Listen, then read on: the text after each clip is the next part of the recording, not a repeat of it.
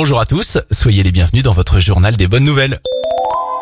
Un véritable coup de chance, c'est ce que peut se dire cette famille anglaise. Alors que leurs voisins jetaient des sacs poubelles, le fils du couple a découvert un véritable trésor en fouillant l'un d'entre eux.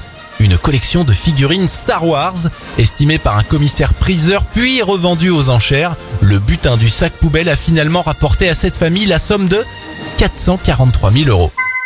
On reste au Royaume-Uni avec cette bonne nouvelle pour l'écologie. Le Premier ministre Boris Johnson veut bannir les véhicules thermiques d'ici à 2030. L'idée est la suivante, celles et ceux qui achèteraient une voiture à partir de cette date n'auraient alors d'autre choix que les véhicules électriques. L'annonce pourrait être faite dans les prochaines semaines. Enfin, bonne nouvelle pour les fans de jeux vidéo, alors que sa sortie est prévue demain, la PlayStation 5 est déjà presque en rupture de stock sur toute la planète.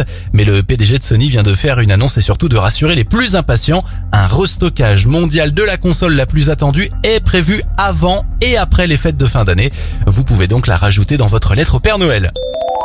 C'était le journal des bonnes nouvelles. Il est disponible maintenant sur notre site internet et notre nouvelle application Radioscoop.